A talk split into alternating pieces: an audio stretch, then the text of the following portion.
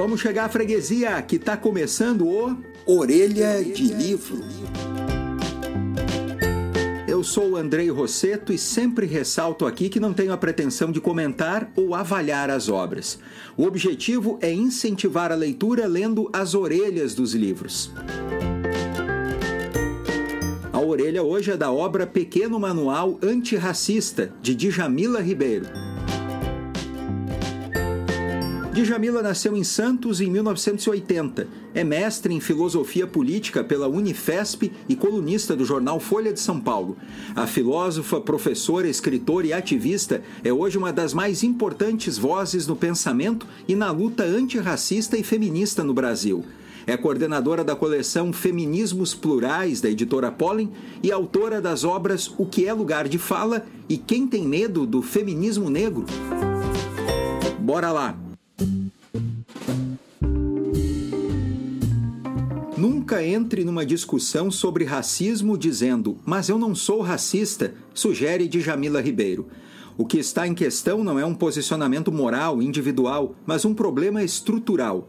Neste pequeno manual antirracista, a autora trata de temas como racismo no ambiente de trabalho, negritude, branquitude, violência racial, cultura, desejos e afetos em dez capítulos curtos e contundentes, apresenta caminhos de reflexão que nos permitem reconhecer discriminações raciais e, assim, assumir a responsabilidade pela mudança do estado das coisas.